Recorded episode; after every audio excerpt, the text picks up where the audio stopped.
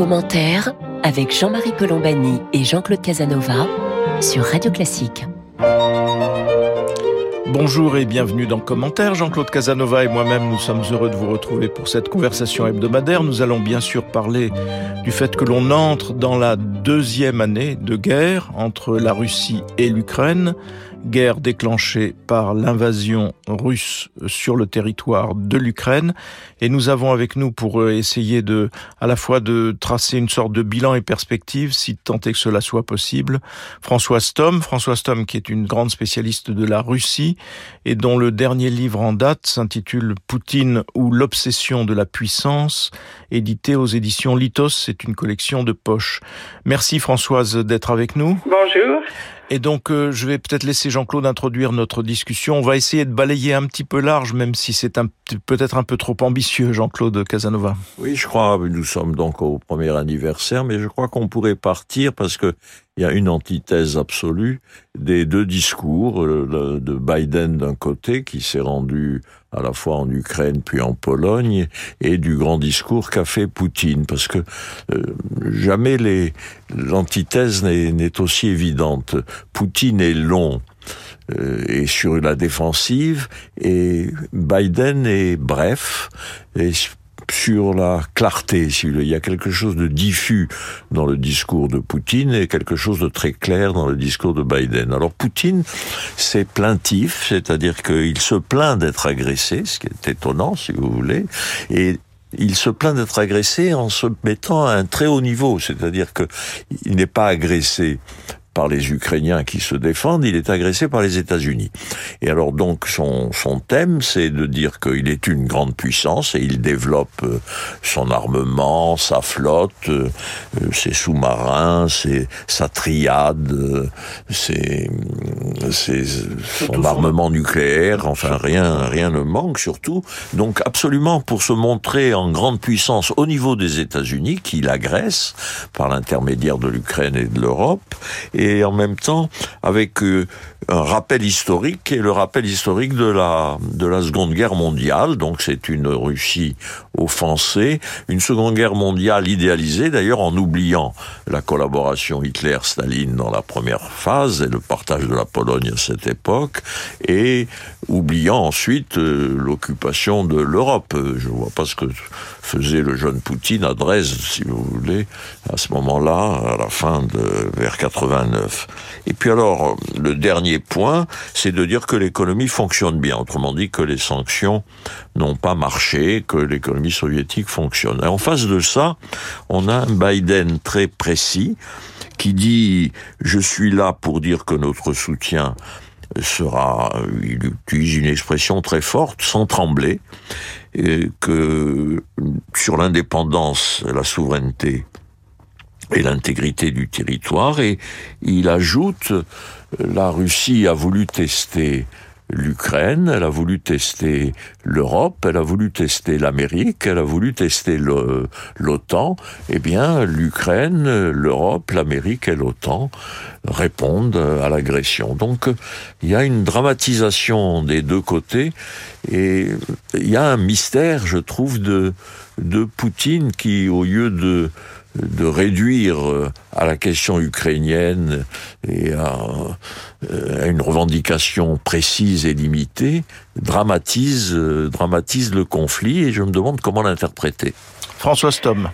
oui, il y a une explication immédiate, mais qui évidemment n'épuise pas du tout la question. L'explication immédiate, c'est que pour les Russes, il est profondément humiliant d'être tenu en échec par l'armée ukrainienne, alors qu'au début de la guerre, il se vantait d'être à Kiev en trois jours. Hein. La propagande russe euh, se voyait, enfin voyait déjà les, les, Russes défiler en triomphe à Kiev au bout de trois jours. Donc il est, il faut rendre compte de cet échec de face à une armée d'un État dont la Russie nie l'existence, hein, puisque il ne s'agit pas d'une guerre, mais d'une opération militaire spéciale, c'est-à-dire Poutine n'a pas daigné déclarer la guerre à l'Ukraine parce qu'il ne la reconnaît pas comme un État. Et euh, donc l'explication immédiate, eh bien, c'est ce que dit la propagande russe du matin au soir. Nous, nous avons affaire à, l'Occident collectif. Euh, nous sommes en guerre contre l'OTAN, contre les États-Unis. Voilà, ça c'est l'explication immédiate. Mais évidemment, ça compte beaucoup parce qu'encore une fois, pour les Russes, il est extrêmement euh, humiliant de, faire si piètre figure militairement face à, l'Ukraine.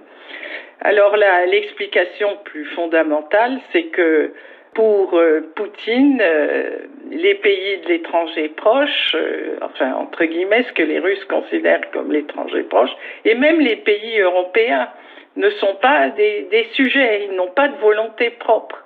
S'ils font quelque chose, c'est parce qu'il y a un marionnettiste par derrière, et le marionnettiste, c'est ce sont les États-Unis. Ce sont les États-Unis qui tirent les ficelles.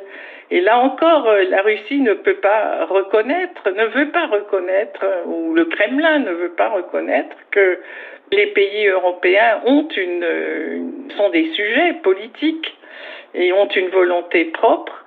Et comme euh, pour Poutine, toute manifestation de liberté, que ce soit des individus ou, des nations, est perçu comme un acte hostile, eh bien, il, euh, il part dans cette spirale paranoïaque euh, à laquelle nous, assistons depuis 2004, hein, depuis les révolutions de couleur. La mise en scène de ce discours était d'ailleurs très impressionnante de Poutine. Il y avait ces immenses drapeaux derrière, une immense, une hauteur de plafond absolument extravagante, et puis une petite tribune euh, blanche derrière laquelle se trouvait Poutine, et devant lui des milliers de personnes qui étaient, j'imagine, toutes les autorités, les, les, élus de la Douma, les ministres, ainsi de suite, qui étaient devant lui, mais à distance. Et donc, c'était une oui. mise en scène quand même, quand oui. on voit les films de l'époque, ça rappelle quand même les, les, mises en scène fascistes. Enfin, il n'y a pas de doute là-dessus, mais sur la mise en scène elle-même. Mais en même temps, cet isolement permanent de Poutine pose question. Enfin, cette façon de qu'il a de, de se montrer toujours à, à grande distance d'autres, d'autres humains, en quelque sorte. C'est, c'est assez frappant, François. Oui, oui, et c'est d'abord euh, là, c'est dû à sa aussi sa son obsession de la contagion. Il a peur des c'est quelque chose de très révélateur. Il a peur de la contagion de l'humanité, on peut dire. Donc il veut isoler la Russie pour la mettre à l'abri de la contagion de l'Occident. Et il s'isole lui-même euh, par peur du, du Covid. Hein. Il a toujours peur d'attraper le Covid et c'est paraît que, tous les dignitaires qui étaient présents à son discours devaient passer un test euh, Covid, ce qui explique qu'un certain nombre n'étaient pas là. On se demandait pourquoi, par exemple, le maire de Moscou euh, était absent. Ben, L'explication, semble-t-il, la plus immédiate, c'est peut-être pas la, bonne, mais c'est qu'il n'avait pas bien passé le test Covid. Donc euh, oui, encore une fois, cette crainte pour sa santé, ça reflète un état psychique euh, particulier et des problèmes beaucoup plus graves encore. On pourrait se dire, François Stom, que toute cette attitude est liée au fait qu'il craint peut-être euh, des manifestations de l'opposition qui portent atteinte à sa personne. En fait, on a l'impression contraire. C'est-à-dire ce qui nous est dit aujourd'hui, rapporté aujourd'hui, c'est plutôt que l'opinion russe s'est plutôt radicalisée, c'est plutôt durcie autour de lui et qu'elle est accessible à cette thématique de la Russie attaquée. Ce qui est d'ailleurs euh, frappant, enfin c'est pas à vous que je vais dire ça, François Stom, mais dans l'histoire russe, euh, il me semble que tout pouvoir, enfin la naissance même du pouvoir tsariste est associée à l'idée qu'il faut défendre la Russie contre l'extérieur. Oui, il y, a, toujours cette idée de d'encerclement et, comme disait Catherine II, je n'ai pas trouvé un meilleur moyen de garantir la sécurité de la Russie que de, de l'élargir, d'élargir ses frontières. C'est toujours cette logique-là qui, qui, est à l'œuvre. Est-ce que vous pensez vraiment, alors que l'opinion russe est plutôt davantage du côté de Poutine aujourd'hui qu'elle ne l'était, par exemple, on a vu les manifestations au point de départ et puis s'est abattu une répression assez, assez forte qui fait que l'opposition non seulement est rentrée dans le rang, mais elle semble être devenue vraiment, euh, enfin, inaudible en tout cas, François Stom. Oui, mais ça, c'est pas parce qu'elle s'est convaincue des, des, vertus du régime de Poutine, c'est parce qu'elle a été réprimée. Euh, systématiquement depuis depuis deux trois ans. Hein. On peut dire que Poutine a éradiqué, mais systématiquement l'opposition. Et les grandes figures de l'opposition sont soit en prison, soit à l'étranger. Il n'y a pas, on peut pas penser que, que la population russe soit devenue plus pro-Poutine ces temps-ci. Je ne le crois pas du tout. Il y a au contraire une fatigue de Poutine, une lassitude.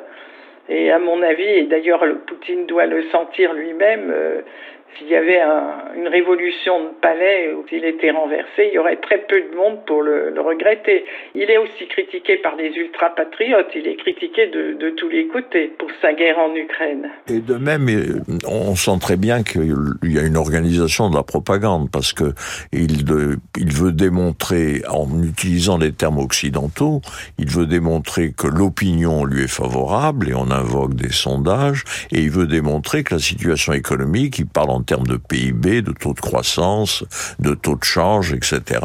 Il veut montrer que la, relative bonne santé de l'économie russe, alors qu'on avait prédit la catastrophe et que les sanctions ne marchent pas. Donc c'est très difficile désormais de... Il s'est installé en situation de propagandiste et c'est très difficile de prendre à la lettre ses propos. François Stom. Oui, euh, son discours en fait était divisé, je dirais, en deux parties, deux grandes parties. Une partie, euh, c'était effectivement la, Russie n'a fait que se défendre, elle a été attaquée. Enfin, la première partie consistait à occulter le rôle, euh, le rôle d'agresseur de la Russie. La Russie est une victime et pas un agresseur. Mais la deuxième partie du discours, à mon avis, était très brejnevienne. Euh, sur le fond, ça m'a beaucoup rappelé les discours de Brejnev euh, vieillissants. C'était euh, justement, ben, nous allons créer ceci, nous allons assigner des fonds à cela, aider les vétérans, faire construire des routes, améliorer les infrastructures. Ça, c'était tout un programme qui montrait aussi un état de déni, le déni de la, guerre tout simplement, et le fait que le budget euh, de la Russie est déjà déficitaire à cause de la guerre. Donc Poutine euh, endossait son rôle de, Père Noël qui donne des cadeaux à toutes sortes de catégories de la population, comme s'il disposait des moyens financiers dont il disposait il y a quelques années, alors que ça n'est plus le cas. C'était du surréalisme. Son discours du point de vue économique était tout aussi surréaliste que, que le discours sur l'origine de la guerre. Là, on est, on est vraiment dans une réalité parallèle. Hein. Il n'y a pas d'autre mot. Commentaire sur Radio Classique. Nous sommes en conversation avec Françoise Tom. Françoise Tom qui est grande spécialiste de la Russie et du poutinisme. C'est d'ailleurs le thème de son dernier livre sur Poutine, l'obsession de la puissance. Françoise Tom, on, voudrait aussi vous évoquer un petit peu la situation militaire parce que on voit bien que pour le moment les choses sont un petit peu bloquées. Le front est, est en gros à peu près stable, mais tout le monde annonce à l'occasion de l'anniversaire que nous, nous vivons, c'est-à-dire l'entrée dans la deuxième année de guerre, une grande offensive russe. Et puis en toile de fond, il y a aussi cette dispute qui surprend tout le monde, qui fait beaucoup parler ici aussi, entre le patron de Wagner, Prigogine, qui est quand même le bras armé, par exemple, de la Russie de Poutine en Afrique, entre autres, mais aussi son bras armé sur le front. Euh, donc comment faut-il regarder à la fois cette euh, bataille, entre guillemets, entre euh, Qui apporte des troupes euh, sur le front d'une part et Poutine lui-même, ou en tout cas l'armée, l'état-major de l'armée, et est-ce qu'il faut vraiment s'attendre à une offensive massive de la part de la Russie dans les, dans les jours qui viennent François Stom C'est ce que souhaite Poutine, mais est-ce que est-ce qu'elle en a les moyens? Est-ce que les on parle beaucoup d'un manque de munitions. C'est pas seulement Wagner qui se plaignait d'un manque de munitions. Il semble, les Ukrainiens l'ont aussi noté, que les Russes, l'artillerie russe est beaucoup moins, moins puissante qu'elle ne l'était à l'été dernier. Donc il y a peut-être un problème de munitions. À vrai dire, euh, on parle beaucoup de cette grande offensive qui se met en préparation, mais pour l'instant, l'offensive assez large qui a déjà eu lieu sur un front élargi, euh, elle n'a pas donné de résultats très encourageants pour les Russes puisqu'ils avancent euh, pour avancer 100 mètres, ils ont 2000 morts. Hein. C'est pas du tout un blitzkrieg euh, qui un blitzkrieg possible qui se dessine. Donc euh, je ne suis pas militaire, hein, donc j'ai du mal à commenter cette, cet aspect-là. Quant à l'aspect politique, oui, ce qui se passe avec euh, Brigogine, avec euh, ses formations soi-disant privées, hein, ses mercenaires, ses formations de mercenaires, Prigogine n'est pas le seul à avoir euh, ces groupes de mercenaires. Maintenant, c'est une pratique qui se généralise en Russie. Les gouverneurs ont eux-mêmes leurs leur forces armées, etc. Donc ça, à mon avis, c'est l'indice d'une crise de l'État c'est un indice extrêmement inquiétant puisque, au fond, ce n'est plus l'État qui a le, monopole de la violence. Euh, le fait que Prigogine puisse libérer des détenus sans décision juridique, ça montre tout simplement que ce qui restait de droit en Russie, déjà il n'y en avait pas beaucoup, hein, mais ce qui reste de droit est, en train de s'effacer. C'est un indice de décomposition de l'État russe et la guerre ne peut qu'accélérer ce phénomène de décomposition. On va avoir une criminalisation, d'ailleurs c'est déjà le cas, on observe une, une augmentation en flèche de la délinquance et des crimes graves, tout simplement quand tous ceux qui ont survécu parmi les, les multirécidivistes qui sont dans les rangs de Wagner, ils sont libérés, ils rentrent en Russie, ils sont libérés et ils se retrouvent dans la nature, ça va créer des difficultés des, et des perturbations sans aucun doute.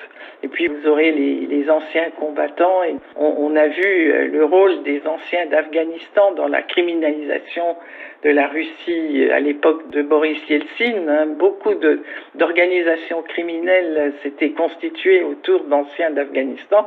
On va avoir ce phénomène à très grande échelle euh, maintenant, puisque le nombre des vétérans va être euh, encore bien plus grand.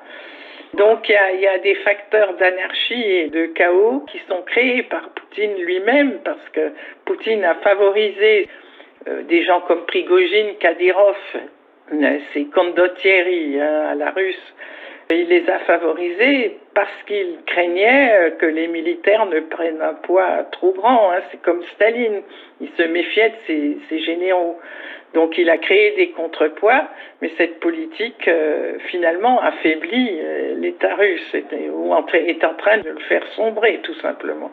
D'autant que ce qui est très frappant dans, dans son discours, c'est que il s'élève au grand armement, si vous voulez. D'une part, il interrompt les, les, négociations sur la limitation des armements et surtout il invoque le fameux missile Sarmat, qui est un missile à longue portée, l'équipement nucléaire, les sous-marins nucléaires. Il y a un sous-marin Alexandre III qui entre nous était quand même un star, un tsar autocrate du 19e, un persécuteur de la Pologne et des Juifs. Et d'une certaine façon, il, ne parle que du grand armement, c'est-à-dire il ne parle que de ce qui met la, la Russie à égalité ou supérieure même aux États-Unis et à l'Occident, alors qu'il ne parle pas de la guerre elle-même. Oui, c'est ça.